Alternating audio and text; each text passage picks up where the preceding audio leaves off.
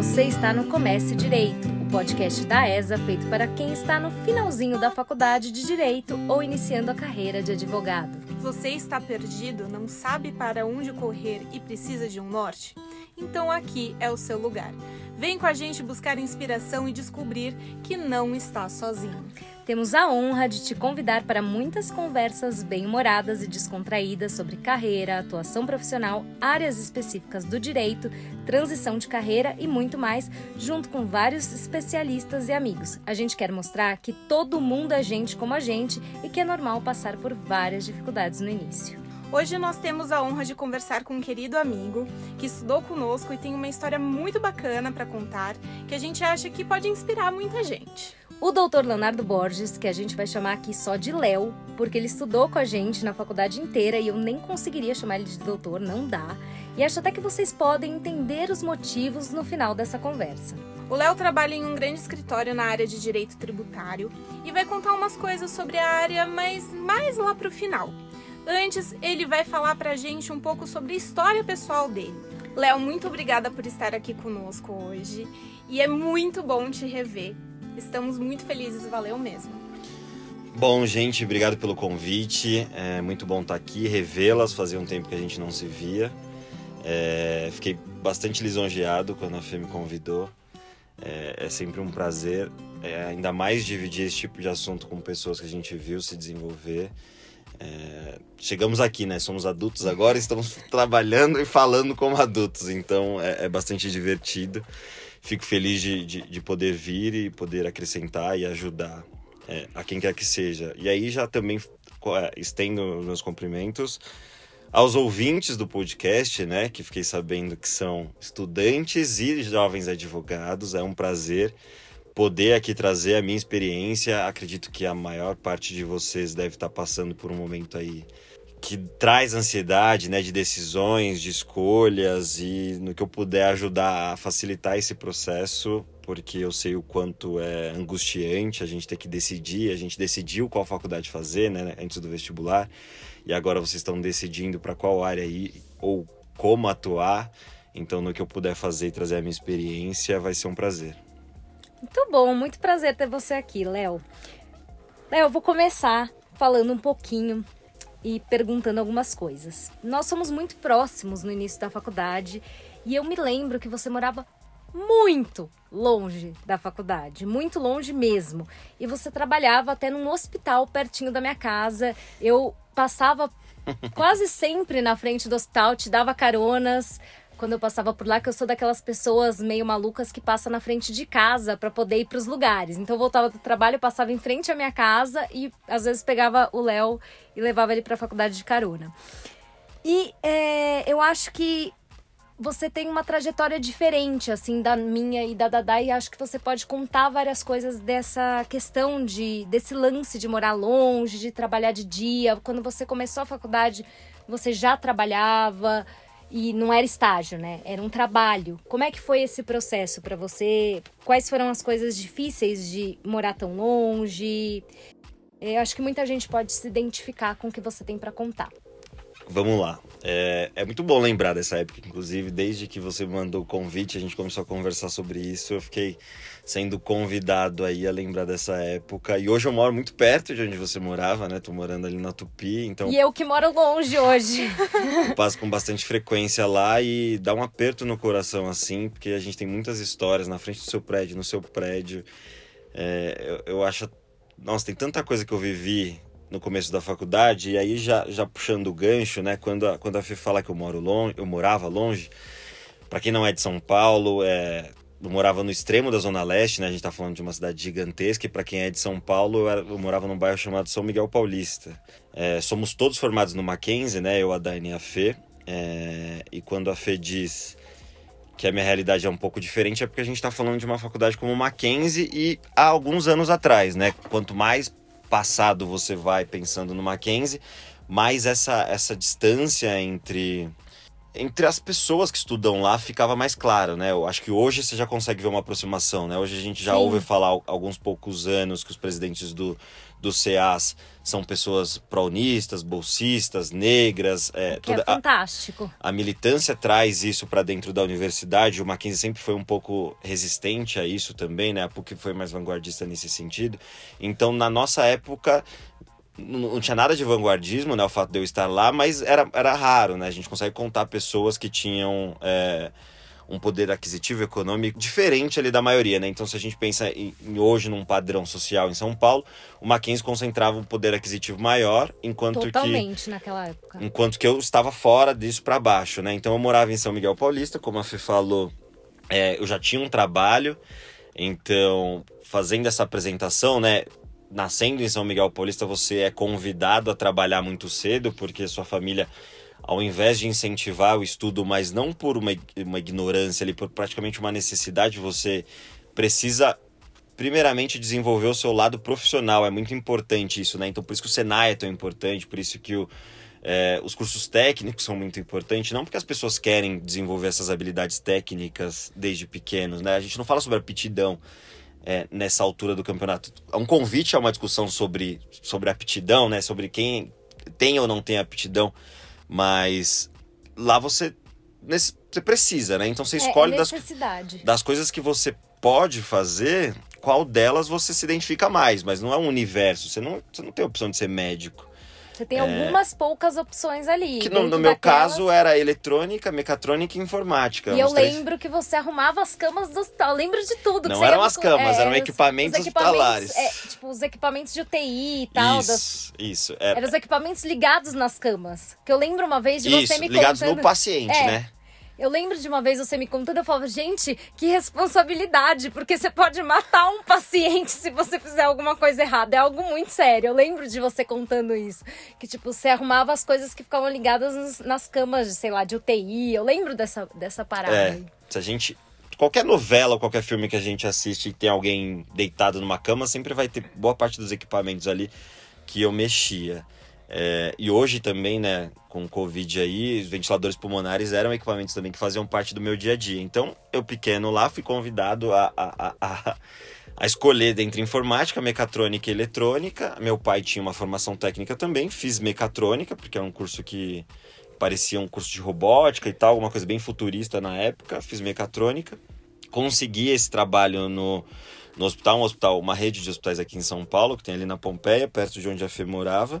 E aí comecei a trabalhar lá. Então, é, a gente está falando do final do ensino médio, né? Então eu saio do ensino médio, faço esse técnico e começo a trabalhar. E aí, depois que eu já estou trabalhando no hospital, num, num setor bem específico chamado engenharia clínica, que só mexe com eletrônica e mecânica de equipamento hospitalar. Como eu disse no começo, né, é, tenho ali aquela pressão para decidir para onde eu vou. Então, eu tenho um pai com uma formação é, eletrônica, tenho uma mãe que não terminou a- a- a- o ensino médio e tenho que escolher. E aí tudo parece mais fácil para que eu faça engenharia, mas já tenho dentro de mim uma vontade de fazer direito, mas não sigo ali a, voz interna e falo, não, vou fazer engenharia, é um caminho mais fácil. Já estou trabalhando com isso, é, já estou trabalhando com isso, já tenho, querendo ou não, uma expertise, então eu vou seguir nessa área de engenharia. Decido pelo curso errado. Isso eu não sabia, eu não sabia que você tinha. Gente, e Eu tô aqui tomando contato com coisas super novas, porque eu, eu não, não tive tanto contato assim com o Léo tão profundo. né? Não, a gente foi bem próximo. O Léo se oferecia sempre pra morar na minha casa, porque era muito perto do trabalho dele, muito perto da faculdade. E juro pra você, se eu não tivesse retomado um namoro que eu tinha terminado, eu super teria aceitado ele morar na minha casa, porque eu sempre fui uma pessoa que gosta de companhia, de go- que gosta de ter as pessoas perto. E acho que esse contato próximo seu com o Léo era numa época que a gente ainda não era tão amiga. Sim, foi bem né? no comecinho da faculdade. No comecinho da faculdade. Então, gente, tô amando aqui. Você chegou a dormir na minha casa, na minha sala, embaixo dos meus CDs, se eu não me engano. as pessoas que moram longe devem estar me compreendendo que a oportunidade que você tem de morar, de morar mais perto, ela não é de se perder muito facilmente, né? Então, se a Fê tinha ali um apartamento com dois quartos, por que não ocupar um deles, né? E aí, na verdade, não se mostrou é, é muito oportuno pra época, porque a Fê namorava, eu não conhecia o namorado dela. E aí a gente acabou não, não, não, não indo pra frente com essa ideia. Mas Na verdade, sim. eu não namorava quando você começou com essa ideia. Eu tava muito propensa a aceitar. Eu tava meio. Aí eu voltei com um namoro que eu tinha terminado antes de entrar na faculdade, que era um namorado hiper ciumento, que jamais ia aceitar isso. Eu. Mas se não, imagina, eu já morei com um amigo meu. Ele morava no outro quarto da minha casa. Então, pra mim, não seria um problema. Você teria morado lá fácil. E aí, gente, é, fazendo um adendo aqui, é muito legal isso, porque quando as pessoas me perguntam, né? Ou quando eu ouço alguém falar, como você sabe que você tá no curso certo? E aí eu te digo, você tem certeza que você está no curso certo quando você não tem a inquietude de estar no curso errado, porque eu, eu tive em vários momentos no direito, né? São 10 semestres, né? Então são longos 10 semestres que você fica, se questiona se você fez a escolha certa ou fez a escolha errada. Mas o que eu senti em um semestre de engenharia, eu te garanto que se você não tiver feliz com o seu curso, você vai sair dele, você não vai aguentar ficar. Então, no máximo, você pode falar, ah, isso não é para mim, você não se identifica com todas as matérias, você não se identifica eventualmente com uma área de atuação ou com uma profissão dentro da, da, é, das profissões que você pode atuar.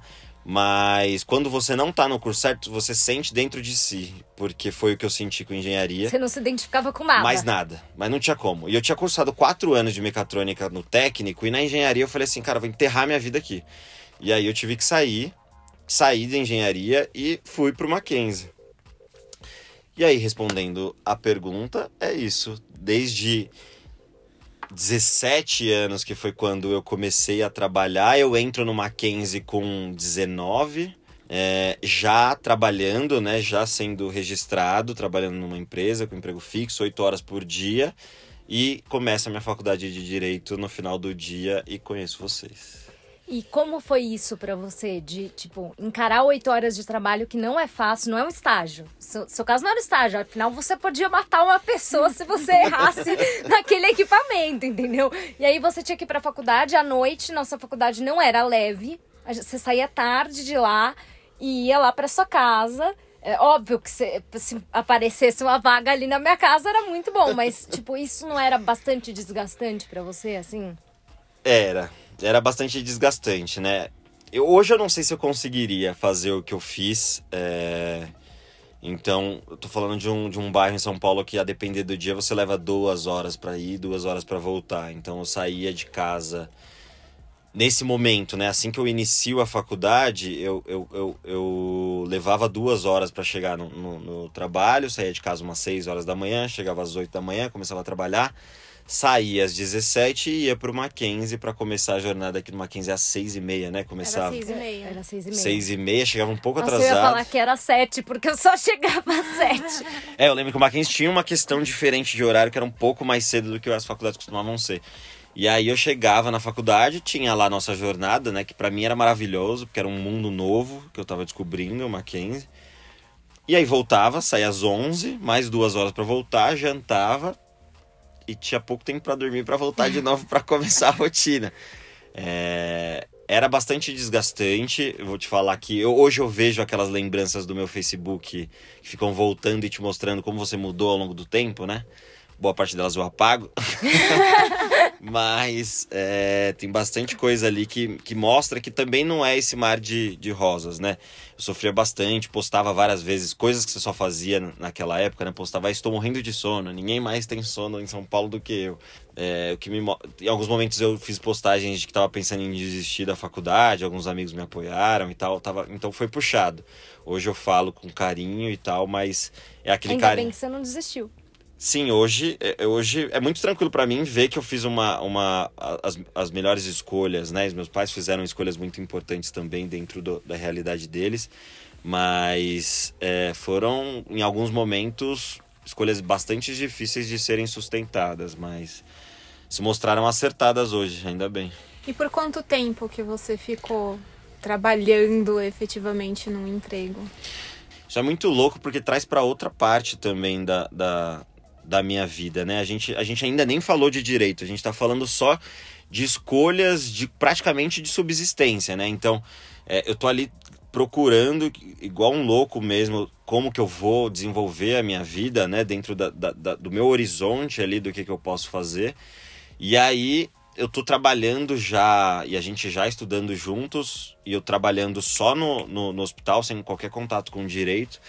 Por volta do segundo ano, no final do quarto semestre, começa a perceber que vai ser importante ter contato com direito fora da faculdade. E e aí levo isso pro meu trabalho, né? Comento com as pessoas que trabalham comigo que seria legal se eu tivesse oportunidade de estagiar, mas ao mesmo tempo eu não tenho como pagar a faculdade, mesmo sendo bolsista de, de metade do, do valor, eu não teria como pagar a faculdade é, só estagiando, né? Os valores de, de bolsa naquela época eram super baixos e uma 15 com valor alto. É, na verdade, a faculdade aumentou, né? E os valores aumentaram juntos de bolsa, então continuam sendo proporcionalmente baixos. E os valores de estágio não são muito convidativos. Não eram na época, acho que não são hoje em dia. Eu acho que não subiram na mesma velocidade que o valor da, das faculdades, né? Então, eu era muito bem relacionado com as pessoas, né? Sempre, sempre tive, tive um trato muito legal com as pessoas que, com quem eu me relacionei. E aí, meu, meu escritório não, né? Minha, minha empresa na época me disse que eu poderia procurar um estágio de quatro horas, que eles não mexeriam no meu salário, eu trabalharia quatro horas a menos no trabalho e eu poderia estagiar e trabalhar lá e não teria problema. Foi quando eu procurei um estágio em órgão público, na Justiça Federal, na época, ali na, na Paulista, no Pedro Lessa. E aí eu mudei minha rotina para uma hora menos de sono. Então eu acordava às 5 horas da manhã, chegava no trabalho às 7, saía do trabalho às meio-dia, entrava na Justiça Federal a uma, saía da Justiça Federal às 5 e ia para o Mackenzie. Uma com 5? É isso, uma com 4 5. Saía do, do Mackenzie, saía da Justiça Federal às 5, ia para o Mackenzie, e aí o resto da rotina era igual. E aí foi isso por um tempo. Fiquei fazendo esses dois trabalhos, essas duas jornadas aí, né? Eu, na época eu fiquei, fui chamado de Július, que já existia o personagem. Mas eu tinha o estágio da justiça, que era o meu contato com o universo do direito, fora, do, fora do, da faculdade. E a minha subsistência, né? O, o, que colocava, o que pagava a faculdade e me mantinha, que era o, o meu trabalho. Nossa, achei muito legal eles terem dado essa oportunidade para você, né? Algo bastante raro. E que, que bom que eles puderam fazer isso. Mas por que você, puxado né? também. Puxado porque, tipo, você tinha que sair do trabalho para ir pro estágio. Ou vice-versa. Você estagiava primeiro ou trabalhava primeiro? Eu trabalhava primeiro e depois ia pro Não, estágio. Tipo, ele perdia mais um tempo, né? Era mais um tempo que você acrescentou na sua vida. Porque provavelmente você deixou de ter almoço, eu imagino. Que era no horário do almoço que você se deslocava de um pro outro, imagino. Gente, a minha história é feita de pessoas incríveis, né? Então não, não é, são pessoas que eu, que eu fui me cercando e tive a sorte e agradeço muito de, de ter vivido, é, de ter tido a oportunidade de trabalhar com elas que oportunizaram isso, porque se pensar, são vários problemas nessa história, né? A gente tá falando de alguém que trabalhava CLT e não, não entregava todas as horas, a gente tá falando. Eu não tinha horário de almoço, né? Esse tempo de, um, de uma hora que eu tinha entre um e outro, eu gastava me locomovendo de um para outro. Uhum. Então, eu, na Justiça Federal, a minha diretora me deixava almoçar também por uma meia hora já da jornada de estágio. Que ela não, não fazia vista grossa para eu poder comer ali por meia hora, porque senão eu não tinha nem horário de almoço. Então, era muita gente sem, sem, sem, sem obrigação nenhuma, né? Ninguém tinha nenhum vínculo comigo anterior, aquele, aquelas relações. A gente não tá falando de um parente, não tá falando de um amigo. A gente tá falando de pessoas que eu tive, a, sei lá, a, a bênção de, de, de encontrar se solidarizaram, gostaram, incentivaram, viram futuro e aí essas coisas foram acontecendo e, e sei lá, desencadearam aqui. Nossa, mas que, que interessante. Eu sabia que a sua história ia ser muito rica para os nossos ouvintes. Ouvintes, de nada. Já falei isso em um outro podcast, mais uma vez. Nesse, nesse episódio eu digo, de nada para vocês. A gente falou que seria inspirador, né? E aí você chegou a fazer outro estágio, além da. Fiz, fiz outro estágio. Federal? Fiz outro estágio. Então, que aí leva a gente praticamente para o que me, me escolhe, para onde eu entro no, no, tributário, né? Então, se pro direito eu já tinha a sensação que eu gostava de fazer direito, eu gostaria de fazer direito, né? Sempre assim como a Fê, gostei muito de falar bastante, né? Sempre prolonguei assuntos que não necessariamente precisavam ser prolongados.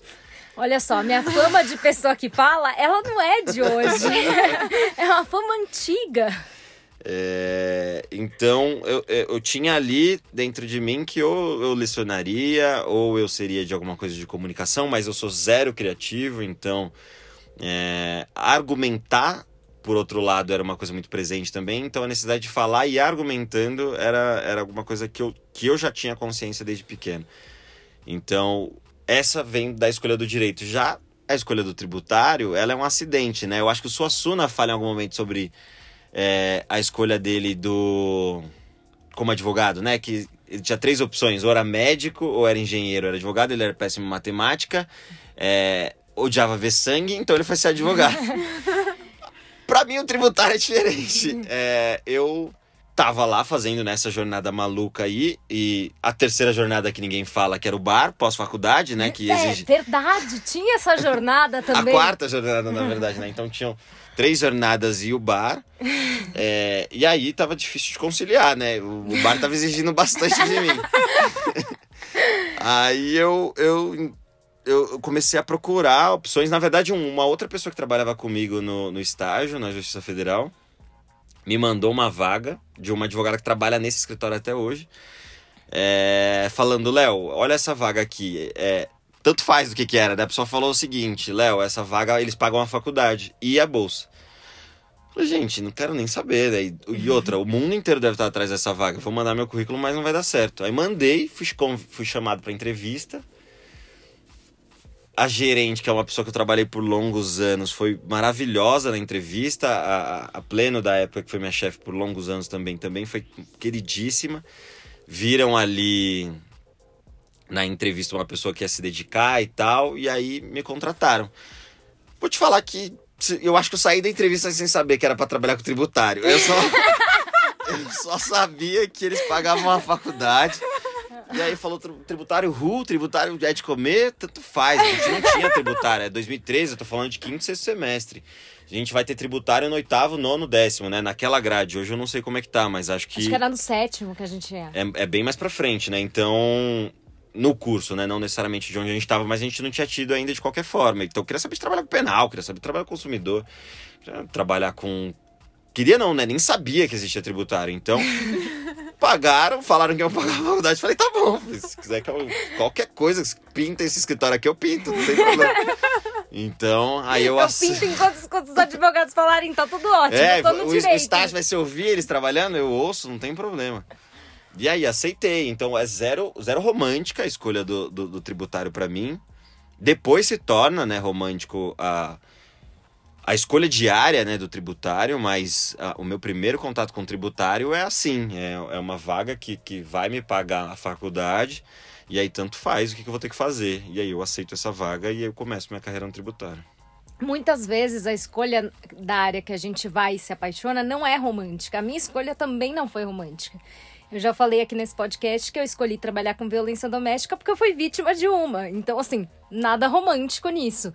Pode ser até um pouco dramático, mas não romântico. E a gente viu outras pessoas aqui, outros convidados que vieram e contaram. A gente acha, por exemplo, uma pessoa que eu sempre achei que ela se apaixonou por direito trabalhista ao longo da vida. Ela falou: não, eu fui trabalhar por um acaso no estágio, fui ficando e fui gostando. Então, é La- assim. Laura, né? Eu ouvi esse episódio. Não, é a Mariana. Mariana, eu ouvi esse episódio. Ela foi ficando e a gente achou que não. Ela passou por várias áreas e se apaixonou. Quando ela contou pra gente as duas aqui, a gente ficou chocada, porque não era isso que a gente esperava. A gente, a gente romantiza um pouco as coisas, Nossa, né? demais. Eu, pelo menos, era uma pessoa que romantizava a vida É, você, completamente. você é né? uma terna romântica, né? É, eu- mas depois de quebrar bastante a cara, a gente fala, não, calma, pé na realidade. É claro que é bom a gente não perder o brilho, né? Também acho que não precisa ser tão assim.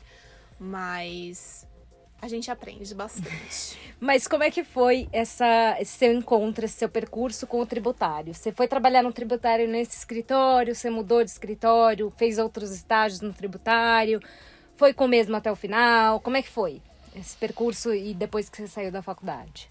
Antes, eu só queria fazer uma observação que eu, eu admiro muito as pessoas assim como você, quanto você fala, né? É, a gente romantiza e eu só vim trabalhar com, com, com violência porque eu sofri uma violência. E a gente ouve esporadicamente algumas pessoas, né? Aquela história de, ai, ah, ele virou advogado porque algum dia teve, sei lá, negaram um pedido médico. Ele virou médico porque a filha tinha uma doença incurável. E essa força interior que a pessoa tem pra. pra ela, ela viver um problema e ela falar, cara, ou eu vou resolver esse problema, esse em espécie, né, o dele, ou eu não vou deixar que ninguém mais tenha esse problema porque eu vou fazer parte da solução. Tem história de farmacêutico, né, de gente que vai buscar cura e tal, dessas coisas. Eu acho isso genial, né? É uma força você vai lidar com um problema pro resto da sua vida e, e, principalmente agora quando você fala de violência doméstica, tipo, você vai lidar com isso, você vai ficar falando sobre isso. E, e, e, ao mesmo tempo você está tentando resolver isso, é, é admirável, parabéns. Obrigada, Léo. E... Mas é muito legal porque isso ajuda. Isso me ajudou muito a elaborar na minha cabeça tudo o que aconteceu comigo, sabe? Foi uma trajetória de ir elaborando e trabalhando. Eu, eu me silenciei quando isso aconteceu. Eu não fiz nada a respeito. E depois eu me arrependi. E eu falei: é, as pessoas às vezes elas silenciam porque elas querem e não se arrependem. Mas eu falei, como advogada, eu tenho essa formação para ajudar que pessoas que não querem se silenciar não se silenciem e para mostrar para elas que elas têm essa oportunidade de falar. Eu não tive apoio para falar de muitas pessoas, eu tive de algumas poucas, mas tinha algumas que eram pessoas-chave que não me apoiaram.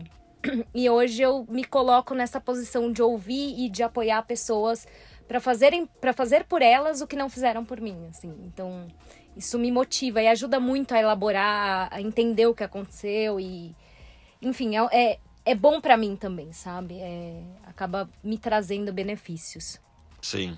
Mas vamos voltar aqui pro assunto do tributário. Sim.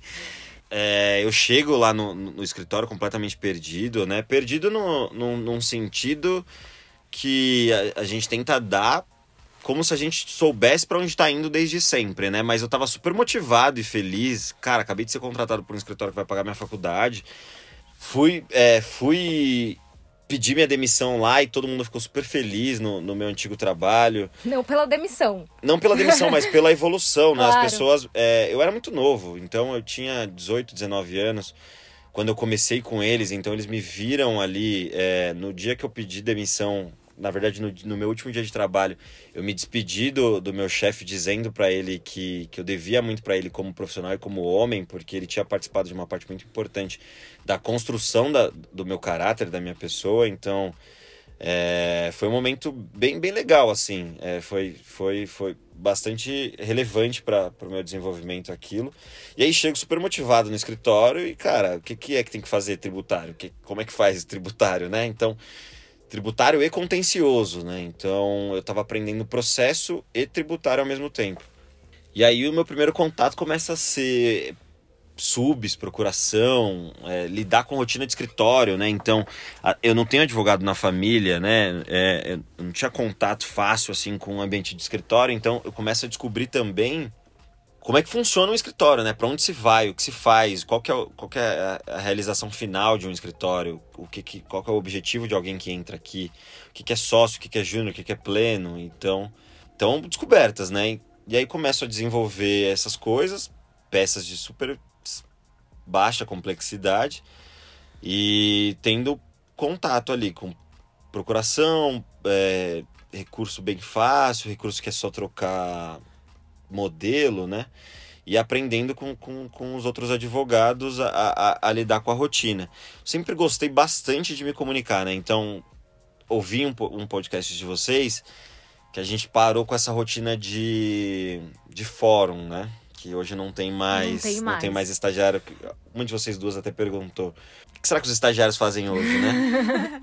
Eu amava. Então hoje eu ouço estagiário reclamando: nossa, é, vai ter que ir pra fórum? Tem que estagiário em entrevista que já pergunta para nem aceitar. Eu era enlouquecido. Se precisasse ir pra fórum três vezes no dia, eu ia três vezes no dia. Eu amava, eu amava ir pra fórum, eu amava conversar com quem quer que fosse, com o estagiário do lado do balcão, com o assessor, com o juiz, com que, se o juiz quisesse receber, né? Então eu gostava muito de fazer tudo. Tudo que me convidavam para fazer, eu gostava de fazer. E se É. aprende muito indo em fórum. Parece Ah, que eu não, acho. Nossa, aprende demais. mas aprende demais. Não é só. A gente brinca que é encostar a barriga no balcão, mas não é só isso. Se você for uma pessoa aberta, você vai aprender com as pessoas com quem você conversa. Eu aprendi muito fazendo fórum. Eu vou te falar que hoje, pra mim, o- é, o contencioso ele se resolve no balcão. É, então, eu, eu costumo dizer, né?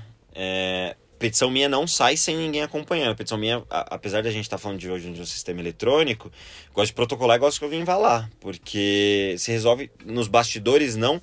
é, não de uma forma, não sub, subterfúgios, né? A gente não tá falando de as escondidas, a gente tá falando nos bastidores de que não é a petição desacompanhada, você precisa ir lá conversar com o juiz, você precisa conversar com o assessor, você precisa trazer a, a relevância e importância daquela petição para a equipe que vai trabalhar com aquilo, para o seu processo de fato andar, para o seu processo andar da forma como você espera que antes. Você vai ter decisões desfavoráveis, mas você vai saber que você fez o máximo, porque você não vai oportunizar menos desencontros aí. Então eu A sempre gente gosto. fala isso, que as pessoas, os embargos auriculares ali com o juiz são importantes. tem que falar, tem que conversar, tem que se movimentar.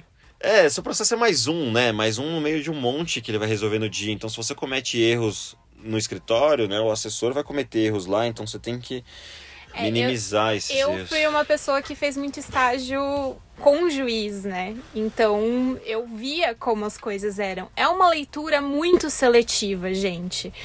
A gente acha que o juiz vai olhar os detalhes da nossa petição inicial e todos os documentos. Não vai. Lê do engano, pessoal. Se você não der tudo mastigadinho, grifado, aí depois vai lá falar com o juiz, não sei o que, não sei o que lá, ele vai fazer uma leitura tão seletiva que vai passar um monte de coisa. É, é, é assim que funciona, infelizmente. A separação é praticamente por tema, né? Então, a grosso modo, se você estiver falando de teses grandes, né? O seu processo não vai ser liderol. Então, se você tiver. se você, ah, tá, plano verão, né? Uma das grandes teses. E CMS Piscofins, uma tese mais. Não é atual, né? Mas que está sendo bastante dita agora. É, se tiver colado na capa um adesivo ICMS Piscofins, seu processo não vai ser aberto. Você pode deixar 100 reais lá dentro e buscar duas semanas depois, porque seu processo não vai ser aberto. É, porque a tese é aquela, tanto faz a- a- o valor, né? O valor vai ficar pro final, mas não vai fazer diferença. Então, se você quer que seja lido porque tem alguma nuance ali que você quer, quer comentar, quer Você que, tem que ressaltar. você tem que ressaltar e, e- e carregar Bater- isso aos olhos, né? Você não, não adianta. E bater um grifando, papinho. E, e os embargos auriculares. papinho, é. amei, amei a expressão. Nossa, você não conhecia? A gente já falou bastante essa expressão por aqui. Mas é isso, você tem que ir lá dar- bater um papo, jogar uma conversa, jogar um charme, uma simpatia, falar oi, cuida Ou às carinho." vezes encher o saco também, né? Não é só ser simpático, não. Porque às vezes é liminar de mandado de segurança mesmo. Pra quem trabalha com civil, isso serve também. Pra quem trabalha, é, deixa eu pensar, tributário, civil, eventualmente Ah, pode servir até num, num administrativo, penal, de- penal, habeas corpus, né? Se você tá tentando uma liminar ali. Tinha estagiário que já saía do escritório falando assim: escuta, hoje você vai ser o chato, mas você vai ser o chato com uma resposta. Então você gruda lá no balcão, o cara fala: não, pode ir embora. Você fala: não, vou ficar aqui, senão vou ser demitido. Não, vou ficar aqui porque não sei o quê. Vou ficar aqui, você chora, mas você vai ser, você vai ficar lá, você sai de lá com uma resposta. Então, não necessariamente você vai ser o legalzão, às vezes você vai ser o chatão, mas é isso, né? Seu cliente tá precisando, então. É, mas falar, Somos nós. falar com o juiz, essas coisas. Primeiro que você aprende muito quando você é estagiário e é uma coisa muito importante para fazer a coisa andar. E assim, quando um juiz ele olha tudo que você escreveu na sua petição, é até uma surpresa, é uma grata surpresa. A gente pegou, um- a gente tem um caso muito complexo, ia dar, acho que é o maior caso que a gente tem em quantidade de páginas, assim. A petição inicial, Mais os 100 mais páginas. documentos, não. A Mais petição, documentos, é. a petição inicial mais documento tinha 500 páginas e não é um processo de tipo tributário, não. Processo civil, tá? Muito complexo. O juiz olha cada vírgula que a gente escreve e a gente fala, nossa, ele comenta as notas de rodapé do processo que a gente fala, cara, esse juiz é muito bom. E ele deve ser muito Mas ele organizado. é exce- exceção. Ele é exceção. Porque a, a gente fica realmente surpresa, porque a gente sabe que o volume de coisas é muito grande pra eles. Esse cara deve ser muito organizado. Por isso que ele lê tudo, porque a maioria é assim, Os leitura juízes, eles dinâmica. selecionam temas também. Às É, vezes, quando eu o tema é muito complicado, ele fala, não, esse aqui eu vou chamar, Vou fazer vou, questão vou, de vou ver. chamar, vou, vou olhar. Agora, sei lá, o caso de consumidor que aconteceu uma coisa tranquila. Nossa, é passagem Não, não é aérea, né? Os caras. Eu acho que o juiz, que juiz não deve ter pego um caso de passagem aérea esse ano. Não deve ter um juiz que deve ter assinado cara, uma, uma sentença de passagem aérea. Mas enfim. Mas aí estamos lá, começo como estagiário. É, é um escritório que trabalha bem próximo, assim, é, tributário, né? Então a gente tem bastante contato com, com contábeis. E, gente, tributário, eu trabalho há bastante tempo. Quem não trabalha com tributário acha difícil, eu trabalho com bastante tempo e, e reconheço, é difícil. Tributário é uma matéria difícil. Eu imagino. Então, se você começa trabalhando com tributário, é, eu acho que você tem ali uma dificuldade maior para enfrentar a matéria do que outros estágios. Então, no começo ali, o direito material é bastante difícil, e aí eu vou tendo contato. O escritório vai diminuindo de tamanho, então é um escritório que tem filiais ao longo do Brasil inteiro, só que vai ficando, vai, vão fechando algumas, vai aumentando a carteira das pessoas que estão em São Paulo. Algumas pessoas de São Paulo vão saindo, e aí de repente eu vou tendo que, que, desenvolver atividades ali mais difíceis do que as que eu estava acostumado. Então eu vou de estagiário, assistente. Nossa, essa história. Eu vou até compartilhar esse podcast com a, com a, com a minha chefe, porque eu viro. Eu viro. Ah, eu viro júnior por um erro meu. Então eu tenho que renovar o meu contrato de estágio e eu. Eles me, me dão um contrato de estágio para eu levar no Mackenzie e você tem um mês depois da data de, de, de assinatura do escritório para você ter o, escritório, o, o, estágio, o contrato assinado no, no, na faculdade. E aí, o meu, o, o- minha quarta jornada, né, o, o bar, ele me impede de entregar em um dos dias lá que eu tinha que levar. E aí fica na minha mochila e eu não entrego esse contrato nunca. De repente, meu escritório fala assim: cadê a, a- assinatura? E eu falo: nossa, entreguei a assinatura.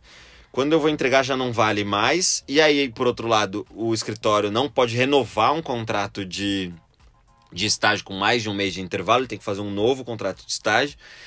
E aí isso vira uma algazarra lá, e aí duas coisas. Ou eu sou demitido, por, por erro meu, e seria justo, ou eu tenho que ser efetivado. E aí a minha chefe, que gostava muito de mim na época, consegue que eu seja efetivado E você vira júnior. e eu viro assistente. Era pra eu ter Assistente. mais um, um ano de, de estagiário. Eu não tenho como virar júnior porque eu não me formei Ah, ainda, é, né? tá. Então eu não posso ser advogado júnior. E, e outra, você não pode virar assistente se você ainda tem a, a possibilidade de ser estagiário por mais um ano, porque não faz sentido pro escritório. Por que, que eu vou contratar alguém que ainda tá na faculdade, que não tem dois anos de experiência, vou pagar mais e vai ser CLT?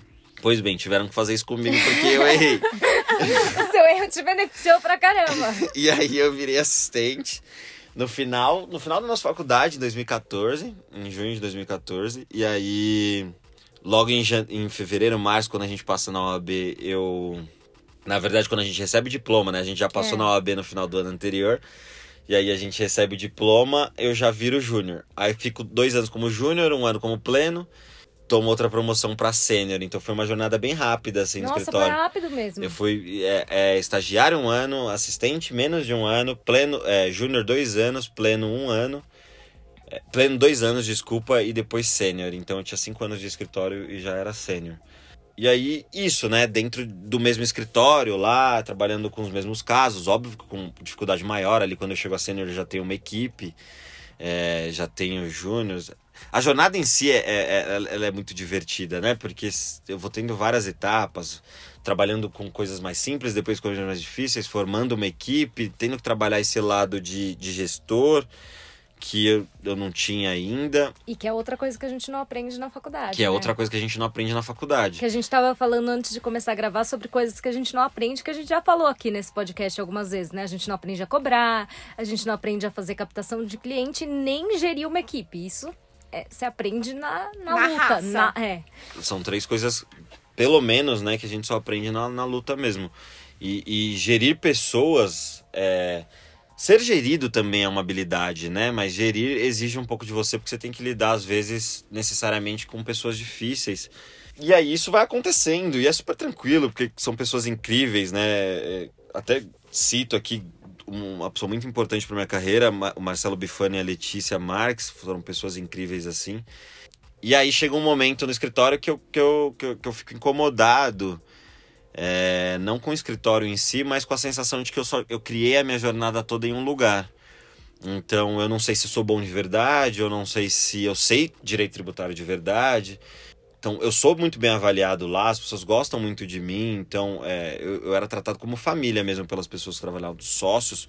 Até hoje são meus amigos e. Só que eu queria mesmo alguma coisa para evoluir profissionalmente. E aí eu, eu, eu começo a, a, questionar os meus gestores da época sobre a possibilidade de eventualmente sair de lá.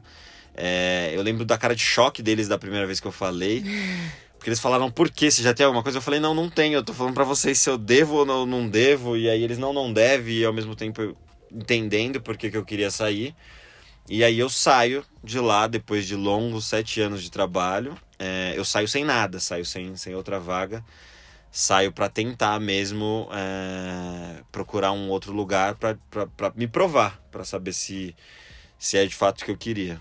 Coragem, hein? Na verdade, e eu, eu, eu dei a entender que é só sobre tributário, né? Mas eu queria saber até se eu estava feliz com o tributário, se eu estava feliz com a advocacia, se eu estava feliz com comigo de, de, de em algum aspecto. É, e aí lembro de algum podcast de vocês que vocês, mais de um vocês fizeram uma pergunta, né? Você nunca, você sempre soube que você queria advogar? Não, né? Não, não, não, não, sempre soube que eu queria advogar. Eu nem sabia quais eram as possibilidades que eu tinha Dentro depois direito, que eu né? me formasse como, como, como, bacharel. E aí caí de, de, de, paraquedas como, como, como advogado e fui me questionando ao longo desses seis anos se era o que eu queria. Prestei concursos durante esse tempo, que eu trabalhava lá, passei em alguns concursos, não assumi esses concursos, então tem concursos para o ITESP, concurso para a Polícia Civil de São Paulo, concurso para o TJ de São Paulo, concurso para todos de ensino médio e alguns de superior, mas do, do TJ era como escrevente.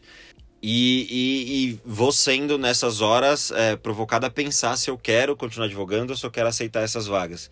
E vou sempre mantendo a advocacia ali como, como a melhor opção dessas que, que eu mesmo me submeto a escolher, né? E aí, quando eu saio desse escritório, eu penso, é, cara, agora é o momento de decidir, né? 26, 25, 26 anos. Você quer advogar mesmo? Quer ficar no tributário mesmo? Quer fazer concurso? Quer. Sei lá, o que você quer fazer da sua vida? Aí eu saí do escritório. É... Cara, foi, foi uma decisão bem temerária, assim, né? Então, é... eu tava vivendo um quadro ali que eu praticamente de crise de ansiedade, que eu, eu não soube dar vazão a isso. Inclusive, pessoas, façam terapia, tá? terapia é muito importante. Muito importante. Muito. Terapia vai te ajudar em todos os aspectos da sua vida, inclusive o profissional. E aí, em algum momento ali, eu, eu, eu fiquei ansioso sobre as minhas decisões, né? Sobre o rumo que minha vida estava tomando. Talvez tenha, tenha decidido as coisas de uma forma meio exasperada, devia ter, ter tomado essa decisão com um pouquinho mais de, de, de cautela. Não que tenha se mostrado uma decisão errada, mas eu só acho que foi, foi um pouco ansiosa. E aí saio do escritório e começo a advogar por conta. Depois que eu saí do escritório, foi muito legal que todas as pessoas com quem eu trabalhei nesses anos começaram a me procurar para fazer trabalhos é, tributários, para ajudar em escritórios que eles tinham ido. Começaram a me convidar para trabalhar nos escritórios deles. Alguns amigos que começaram a abrir escritórios me chamavam para fazer parte do, do, do corpo né, de advogados desses escritórios. E, e, nenhum, e nenhum desses, nenhuma dessas vagas, nenhuma dessas oportunidades se mostrava ser, ser o que eu precisava no momento. Aí surgiu uma oportunidade de morar fora. Eu morei. Morei, por assim dizer, né? Até uma piada interna, porque eu, eu não acredito em morar assim quando você não tem um período longo assim de vivência, né? Então, se eu tô falando que eu fiquei três meses, para mim, por exemplo, não é uma experiência de morar, mas fiquei por três meses em Budapeste respondeu outros questionamentos que eu tinha também, né? Então, acho que de uns 10 anos para cá, todo mundo tem que lidar com, com isso de ah, você quer ficar no Brasil, você quer ir, ir para fora, né? E o direito é um universo que a gente não tem muita oportunidade para sair, mas ao mesmo tempo todos os nossos amigos de todas as outras áreas querem muito sair, querem muito trabalhar em multinacionais, querem muito trabalhar em empresas que possibilitam você trabalhar fora do país. E eu tinha essa dúvida, né? Se, será que eu, que eu quero trabalhar fora, viver fora, morar fora, fazer minha vida fora? Esse tempo na Hungria respondeu. E qual foi a resposta? A resposta foi de que talvez não. É, talvez a minha vida não seja fora do país. Talvez a minha vida seja, seja no Brasil. É, pelo menos foi a resposta que eu tive naquele momento. É, e aí volto pro Brasil. É, quando eu volto pro Brasil, volto com uma cabeça já diferente, né? Então tem, tem um tempo ali de, de advocacia autônoma, né? Então fico um tempo dependendo de mim mesmo, descobrindo essas coisas que a gente comentou, como que se cobra, é, como que se, se vai atrás de cliente, né? Que tipo de assunto você tem que ter, que tipo de pessoas você tem que se relacionar para você ser capaz de ter uma carteira de clientes, criar novos clientes, né? Não só manter os clientes que você tem. E aí tudo isso é muito legal também. É, é uma experiência bastante interessante, mas tenho certeza ali que concluo ali que não, eu quero voltar para o mundo do escritório, quero ainda tenho muito a entregar, tenho muito a aprender é, e volto a, a, procurar vagas com a mesma estrutura que eu, que eu tinha trabalhado, vagas de escritório, vagas com tributário para minha posição. De novo, começo a disparar currículos, recebo um convite de um, de um grande amigo que trabalhou comigo para um escritório aqui de São Paulo. É, e aí volto a trabalhar, né? É, ah, na, na verdade, quando eu volto, começa a pandemia, né? Então tem esse fator novo aí, né? Esse fator é, que, que se acrescenta nessa busca de trabalho, que é o começo da pandemia. Então ninguém sabe como vai ser, mas mesmo assim eu, eu começo a trabalhar logo no começo da pandemia, em abril. É, 100% online. online. Meu processo de contratação, meu processo de entrevista foi online. Começo a trabalhar 100% online e, e, é muito louco, porque eu saio de um escritório em que eu, eu trabalha longos anos, vou para um escritório que eu não vejo as pessoas nem fisicamente. E aí é, é puramente técnico. Fico nesse escritório uns oito meses trabalhando, desenvolvendo trabalho técnico, puramente técnico, porque eu não me relaciono com ninguém, não almoço, não, almoço, não tomo café com ninguém, eu só fico fazendo meu trabalho Nossa, técnico. E pra você, isso deve ter sido muito difícil, certo? Certíssimo, vocês já devem ter percebido. Né, foi, foi meio torturante, né? Gente, não faz sentido. não, não faz sentido. Se eu Uma quisesse, vida assim não faz Se sentido. eu quisesse trabalhar longe das pessoas, eu ia fazer alguma coisa, sei lá. Todo respeito aos matemáticos, eu faria matemática. é muito estranho trabalhar distante das pessoas, né? Eu, é, como eu deixei muito claro aqui, mesmo que eu não tivesse dito, todo mundo teria percebido, eu gosto muito de falar, gosto muito de pessoas, gosto muito de contato físico. Então, para mim, o almoço é uma experiência importante no meu dia, né? Então, mesmo durante a pandemia, é, agora com os restaurantes abertos, é, sempre que eu posso, eu dou uma descida para comer ou para pegar comida na rua. Porque aquela caminhada e ver gente, saber que eu tô vivo, é, parte de saber que eu tô vivo é saber que tem pessoas vivendo a vida, porque é, é, bastante aflitivo ficar dentro de casa sozinho, assim. Então, foi angustiante, foi esquisito, mas foi uma experiência sei lá, nova, né? Nova para todo mundo, né? Não sou nem um pouco especial por isso, mas eu tinha parado de trabalhar e volto durante a pandemia. Então, é, já entro no escritório trabalhando 100%, 100 online. É, nesse escritório eu não fico tanto. É, trabalham com umas matérias um pouco diferentes da, da, das que eu gosto, é, é uma estrutura diferente da que eu gosto. É, já volto para o mercado, ainda trabalhando, e recebo convite do escritório que eu estou hoje, que é um escritório então, o meu primeiro escritório é um escritório de médio porte. Eu vou para um escritório pequeno. E aí recebo a proposta de um escritório grande, uma coisa que não tinha no meu currículo. É... Uma coisa que todo mundo costuma fazer no começo da carreira, né? É... Eu vou para esse escritório grande já como pleno, né? Então, na verdade, eu tenho uma estrutura de sênior, mas não com tempo de formado de sênior de mercado. E aí volto como pleno nesse último escritório, que é o meu escritório atual com uma estrutura completamente diferente, um escritório bem maior. É, os clientes não não tão maiores assim, né? A gente tem cliente, eu tinha clientes grandes no, no, no, meu primeiro escritório também, mas com um ritmo e com uma proposta diferentes. Então, continua sendo online, meu processo de contratação é online, não conheço minha equipe. Provavelmente está ouvindo. Um beijo, gente. Obrigado por estar tá ouvindo. mas é, é uma estrutura nova, é, só que com um ritmo completamente novo também. É, já no, numa etapa da minha carreira em que eu estou desenvolvendo é, o direito tributário material puro, né? Então, a gente está falando de bastante sustentação oral. Hoje eu desenvolvo, é, eu faço parte de uma equipe que a gente só atua em um órgão específico, que é o CARF, né? Então, eu trabalho com tributos federais. Nossa! trabalho só Prazer, com tribu... Fernanda Carf. Eu tra... Oi. trabalho só com tributos federais, então a gente tem acesso direto ao CARF, né? Então, necessário mais do que direto, a gente tem um acesso necessário ao CARF. É, era uma das vagas que eu procurava, porque eu gosto muito de, de falar, então queria ter oportunidade de fazer sustentações orais, e no CARF isso é, é, é bastante frequente. É, e aí eu tô lá desde novembro do ano passado, É, não conheço pessoal. Perdi a festa de fim de ano, né? Que foi online. A primeira festa do escritório seria uma oportunidade para ter conhecido todo mundo. Mas foi online. E, e aí tô lá desde então, gente. É isso. Que legal. Muito bom. Baita trajetória, gostei de ouvir. A gente ficou muito tempo sem se falar, né, Léo? Acho que eu não, eu não vi você e praticamente não falei com você desde que a gente saiu da faculdade.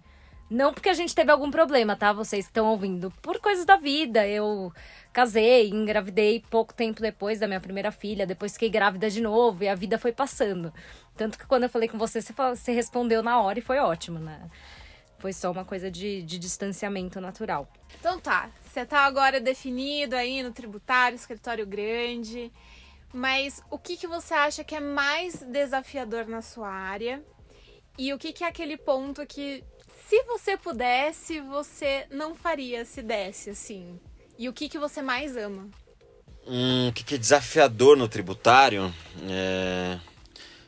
Ai, gente, eu não sei de diferenciar o tributário das outras áreas. Porque, afinal de contas, você basicamente trabalhou com tributário em quase todo o seu período de advogado. É, não sei se vai ser desafiador no tributário ou desafiador para mim, né? Eu acho que a resposta acaba sendo para mim.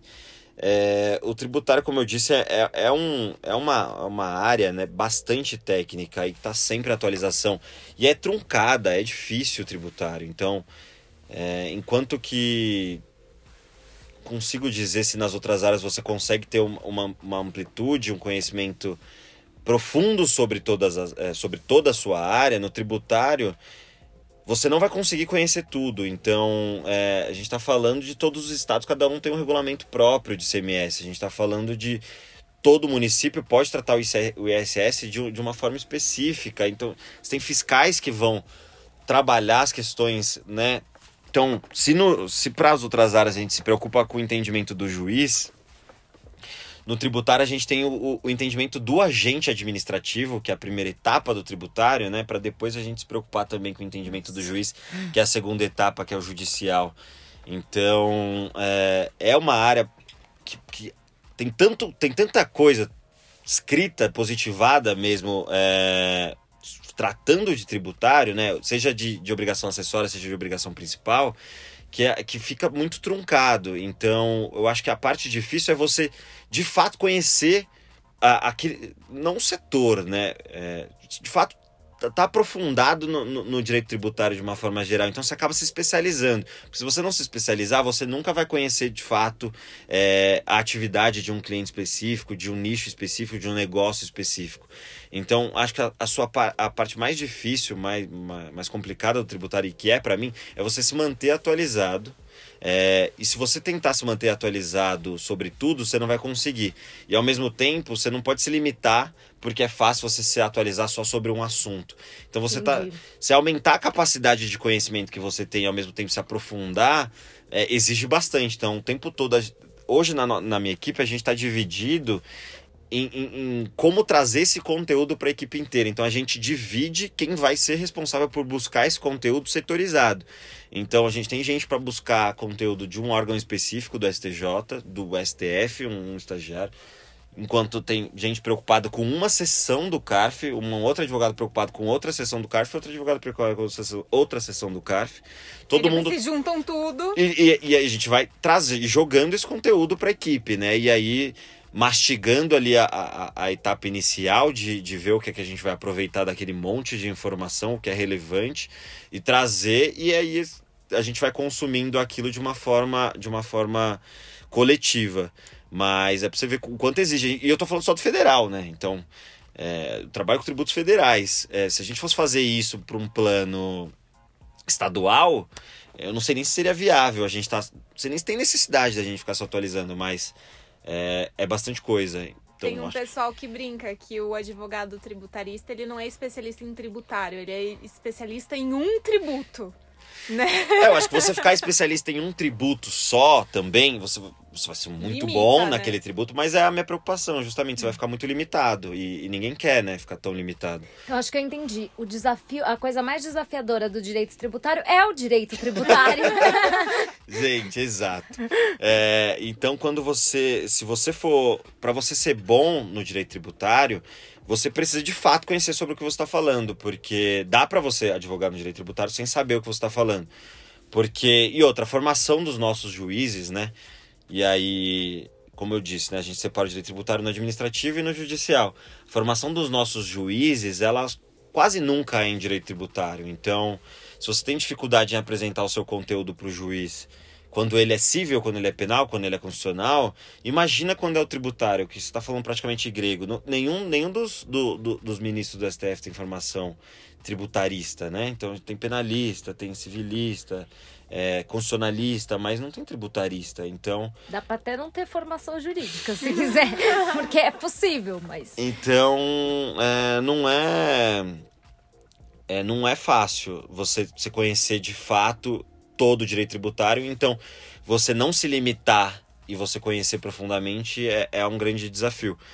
E aí ele vem em contrapartida do, de, de que aí vem a pergunta, né? Qual é a parte ruim, qual é a parte boa, o que, que te brilha aos é. olhos? Você falar muito bem sobre uma matéria que é tão difícil. Então, quando você tem a oportunidade de conversar com algum cliente que tem ali um, um algum, algum problema, alguma questão que ele não consegue resolver, porque é de fato difícil de ser resolvido e você, porque você conhece, porque você já passou por aquilo, porque você estudou, ou em raras vezes, quando você tem uma solução que você trouxe, porque você teve a oportunidade de estudar N diplomas diferentes e falar, não, cara, acho que dá pra gente tentar isso, é incrível, porque eu acho que a advocacia, pelo menos os pontos altos para mim, são, são, são esses momentos, entendeu? Em que você consegue entregar uma solução é, e isso para mim é muito gratificante, é o que me brilha os olhos. E a, e a solução às vezes é um cliente interno, né? Então, é, quando você é mais novo, quando você é júnior, quando você é estagiário, entregar essa solução para o advogado, para o sênior, para o gerente,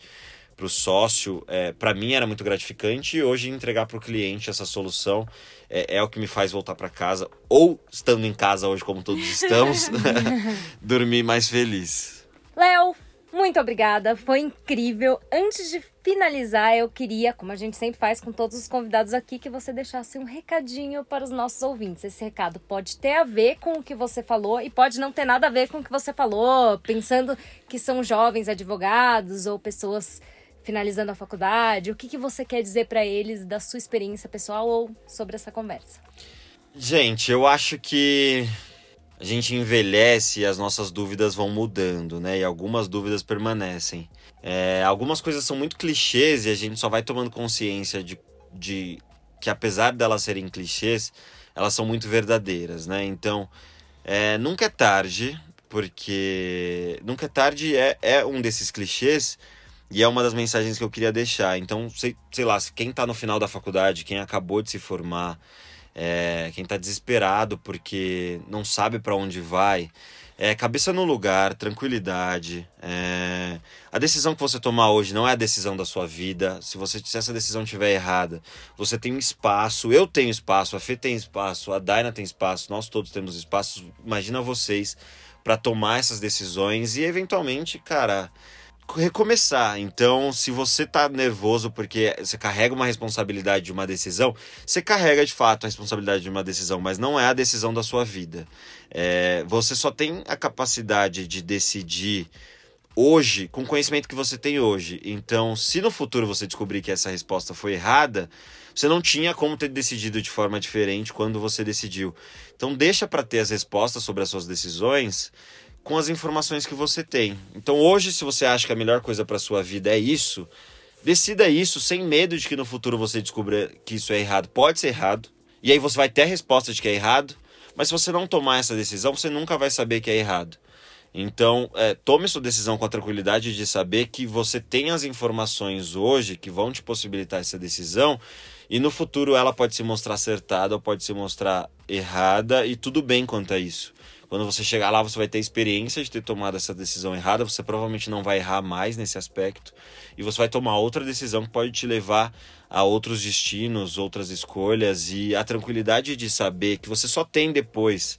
É... Eu estou dizendo isso para vocês e vocês podem pode, pode não facilitar o processo de vocês, mas é, para qualquer pessoa que, que tenha mais idade do que você, que tenha tomado essa decisão esteja na sua frente, ela vai te dizer o mesmo. Tenha a tranquilidade de saber que não é a decisão da sua vida. Você vai ter, às vezes, algumas pessoas, os seus amigos estão mais convictos sobre a decisão que eles estão tomando, eles vão se arrepender. Boa parte dos nossos amigos queriam ser juízes, queriam ser promotores. A Daina tá levantando a mão aqui. É, e hoje se, se vem advogando. Outros amavam advogar e percebem que talvez a vida não seja da advocacia para eles. É, alguns começaram a vida no, no, no, no penal, no criminal, outros começaram no civil, consumidor, e as pessoas vão trocando. Eu lembro de uma época que a Fê trabalhava com infra e, mais que isso, trabalhava com arquitetura antes de decidir que queria trabalhar com direito. Eu trabalhei com engenharia antes de decidir que queria trabalhar com direito. É, e... Sim, sou formada arquiteta, arquiteta urbanista e tá tudo bem. E tá tudo bem. Então, é, tenha tranquilidade, a responsabilidade de tomar sua decisão com com visão de futuro, com, com buscar o que é importante para você, mas não não torne isso maior do que é, que é a decisão para aquele momento, não é a decisão para a vida toda. Você não está escolhendo morrer em algum lugar como advogado, você não está escolhendo ficar naquele lugar para sempre. É, você está escolhendo o que é importante para você e o que faz sentido para você naquela hora. Então, tenha responsabilidade, escolha de fato o que você acha que faça sentido, mas não se deixe é, é, é, se sentir pressionado por uma coisa que não precisa ser tão grande, ainda mais nesse momento da vida que só vocês, que só o tempo vai trazer a resposta para vocês se é a decisão certa ou se ela é errada. Sim, a gente não pode ter medo, né, de mudar também, se não for aquilo. Muda, tá tudo bem mudar, tá tudo bem é, você fazer várias mudanças na sua vida, né? Tava conversando sobre isso com o Axé é, esses dias. Axé é meu marido, para quem não sabe. Hum. É, que eu ouvi recentemente de uma pessoa, eu tava falando algumas coisas sobre mim, e uma pessoa falou: Ah, é, você sempre mudou é, muito, você não, nunca teve muito foco. E é, a pessoa falou isso como se isso não fosse uma coisa boa, mas eu acho que isso na verdade é uma coisa boa, né? Eu sempre tive uma versatilidade de não ficar em lugares, em lugares não da, do ponto de vista físico, em lugares do ponto de vista profissional e, e de afetos também, tudo na minha vida eu sempre me movimentei a partir do momento que eu não estava confortável com alguma coisa. Eu nunca tive medo de mudar. E eu mudei várias vezes. Eu mudei de profissão completamente. Eu estudei uma faculdade de arquitetura, que é uma faculdade pesada, longa. Quando eu achei que aquilo, aquele lugar não fazia mais sentido na minha vida, eu mudei. E se eu precisar mudar de novo em algum momento da minha vida, alguma coisa nesse sentido, eu vou mudar também e tá tudo bem. É, é a gente vai em frente. N nenhuma decisão ela é obrigatória a ser para a vida toda, né? A, vida ela muda, né? A então, independentemente de ser uma escolha certa ou errada, é o que faz sentido por aquele tempo e de repente muda de sentido porque aconteceu alguma coisa na sua vida, você passou por alguma experiência que você fala, cara, esse caminho não faz mais sentido para mim, eu acho que esse outro faz. É aí que vem a coragem da gente mudar. Eu era muito fiel ao projeto ser juíza. Eu, Muito eu fiel. entrei na faculdade certa de que eu ia prestar concurso. Aí falei, não, vou ser juíza. E depois, quando era o momento de eu falar, cara, isso aqui não faz mais sentido, eu ainda era fiel àquele projeto. Foi, eu, foi um esforço eu abrir mão daquilo. Então, quanto mais cedo a gente desapega disso, é melhor. Fica essa dica também. É, com certeza. Eu encontrei uma vez uma ex-colega da faculdade de arquitetura. Ela falou: gente, você largou assim a arquitetura e foi pro direito, assim, desapegada. Não consigo. Não estou feliz sendo arquiteta, mas eu não consigo ter esse desapego. Eu falei, gente, mas por quê? O, o que eu fiz até agora como arquiteta, na minha vida, aproveita para alguma coisa. Conhecimento não se perde. Conhecimentos a gente sempre aproveita para alguma coisa na vida. E, eu... e, você leva isso com você. É experiência, é repertório. E eu acho que parte do que a Diana falou é que o mundo muda, né? Então, é, não tomar uma decisão é tomar uma decisão também, é, né? também é tomar uma então, decisão. Quando você deixa de tomar então, uma decisão. Então o mundo tá mudando e eventualmente você tá. Estão tá, é, tomando escolhas por você. E, e isso pode te levar para um caminho que você quer menos ainda. É. Então, acho que assumir as rédeas da sua vida pode te trazer sim coisas ruins, mas são as coisas ruins que você escolheu. É, e a tranquilidade, eu não tenho isso, tá, gente? Digo hoje, é, essa capacidade, essa autonomia que a Fê tá dizendo aqui que ela tem É, eu não tenho. Eu talvez tenha, esteja tentando desenvolver isso, que é justamente você tomar as decisões da sua vida e, e, e lidar bem com elas. Mas a partir da hora em que você consegue escolher o que é importante para você, consegue é, resolver dentro de si o que você quer, o que onde você quer caminhar, onde você cabe, onde você não cabe, onde você está confortável, onde você não está, é, isso facilita muito é, não a escolha em si, mas a tranquilidade depois de que você toma uma escolha, né? Então as respostas elas vão vir e elas vão vir você tomando ou não. Então, a, a, partir da hora que você assume as rédeas da sua vida, pelo menos você está buscando, você tem a chance de chegar em um lugar legal. Quando você não toma isso, você acaba é, indo para onde, onde o vento te levar, onde a maré te levar. Então, é, é isso. Então, mas com, com, com, leveza, né? Com essa leveza de saber que, que não é definitivo, é. que você não está fazendo a, a, única escolha da sua vida você vai fazer ela e vai ser convidado a, a, a, fazer várias outras que você nem sabe ainda quais são. Isso faz parte da beleza da vida, é. eu acho. Assim. As escolhas não são definitivas porque a vida não é definitiva, a vida é dinâmica, né? Então a gente, a gente precisa ter em mente que as escolhas não são definitivas. Mesmo que a gente tente fazer com que elas sejam definitivas, vai acontecer algumas coisas no seu percurso que vai obrigar Gente, a pandemia tá aí, né? A pandemia, a pandemia tá, tá aí, aí. para te dizer que o, o seu plano de vida ele não serve de nada. não serve de nada. Ele não serve de absolutamente nada. Então, se você foi lá é, morar perto do seu escritório, bem feito, porque agora você mora num lugar chato, entendeu? A Por... pandemia pegou nossos planos, amassou e jogou na nossa cara. Então falou, não faz Toma. sentido. Então, é, cara, somos é, é, vocês, né? Nós, vocês e a próxima geração serão gerações completamente diferentes, porque a gente viveu a pandemia. É, então, como era trabalhar no escritório de advocacia a a gente está um ano na pandemia, né? Um, um ano. ano. e dois meses atrás, não vai ser como vai ser daqui um ano e dois meses. Não é hoje, né? Mas é que hoje a gente já está no, no olho do furacão. Mas quando tudo isso acabar, é... Muita coisa vai ter mudado. Vai ser completamente diferente. Então, o estagiário daqui 10 anos, ele não vai fazer ideia de como, como era ser estagiário é... há 15 anos atrás, né? Há 15 anos de quando ele foi estagiário porque são universos completamente diferentes, né? É, era inconcebível pensar em, em, em, em, escritório de advocacia com home office. Hoje a gente já sabe que boa parte das grandes bancas cogitam que seja é, híbrido né, o sistema de trabalho. Não vai ser mais full-time no escritório, não vai ser 100% online.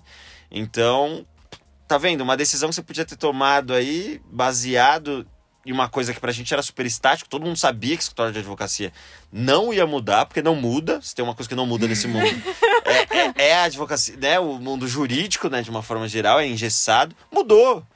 Mudou Mas olha mudar. que louco, eu antes, muito antes da pandemia, antes de eu começar a trabalhar com a Daina, eu tive uma experiência no escritório, eu tinha acabado de ter bebê, então eu não tinha uma disponibilidade muito grande de estar dentro de um escritório, e um escritório me contratou para eu ir uma vez por semana, o resto eu fazia home office. Para ele estava ótimo, funcionou bem, era um, um, um período de trabalho, era, era temporário tal, trabalhei. E um dia eu me reuni com um ex-professor nosso da faculdade, porque ele me chamou para ir até o escritório dele, e a gente conversando, eu comentei que eu estava trabalhando no escritório, que eu trabalhava em home office, e uma vez por semana ele falou: Nossa, o que, que é isso? Como assim um escritório de, de advocacia trabalhando assim? Que tipo de trabalho é esse? e hoje eu acredito que o escritório dele está inteiro de home office, então eu fui vanguardista nisso, entendeu? Mas é realmente muito difícil. O mundo jurídico tem muita resistência a mudanças, né? Sim. Mesmo meu pai, por exemplo, que ele, ele acha, é, as pessoas é, demorou um pouco para entender assim essa coisa do home office. Hoje ele adora o home office porque já é um advogado mais velho e tal. Então é isso, a gente vai se adaptando, mas tem coisas que eu tenho certeza que não vão voltar. Tem coisas que a, tem heranças que a pandemia vai deixar pra gente no mundo jurídico. Mas é isso, gente. Esse papo rendeu muito. Espero que a nossa promessa do início de que seria um papo inspirador tenha se cumprido. Pelo menos pra gente foi inspirador ouvir a história do Léo. Então, façam aí bom proveito. Obrigada a todos os ouvintes e fiquem ligados nos próximos episódios que vamos ter coisas incríveis nessa temporada. Léo, obrigado pela disponibilidade pela conversa deliciosa. Tchau, tchau, gente. Obrigado pelo convite. Bom, os meus canais é, ficam abertos para vocês. Se algum dia eu tiver que voltar, vai ser um prazer. Para quem estiver ouvindo, se tiver alguma dúvida, algum contato, meu LinkedIn é Leonardo Fonseca Borges. Fiquei à vontade para me mandar mensagens. Foi um prazer e parabéns pelo trabalho, meninas. Obrigada, Léo. Muito obrigada. Beijo, gente. Até a próxima. Gente, beijo grande. Tchau, tchau.